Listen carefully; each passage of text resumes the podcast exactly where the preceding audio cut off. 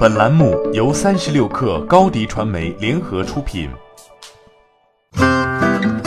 本文来自三十六氪作者黄奇思。百度和今日头条摩擦后的硝烟仍然在弥漫。针对不久前百度公司诉其干预搜索结果的百万官司，最近今日头条在官方微信公众号上正面做出了声明回应。头条搜索表示，从上线以来一直支持品牌保护，无论品牌方是否购买头条搜索的广告服务。都会获得这一原则的保护，同时还表示正在不断拓宽品牌保护覆盖的范围，并且已经针对品牌官网提供批量免费的官网认证功能。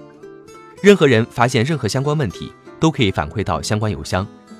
百度认为，今日头条作为网络搜索引擎服务提供者，却在帮助自己运营的西瓜视频不当获取竞争优势，该行为干预了搜索结果，掠夺本属于百度的商业机会。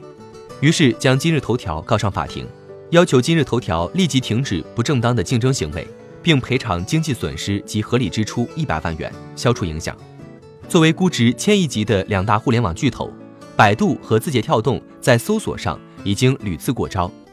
早在今年四月二十六号，百度就曾以不正当竞争为由起诉今日头条，起诉理由是今日头条大量窃取百度 Top One 搜索产品结果。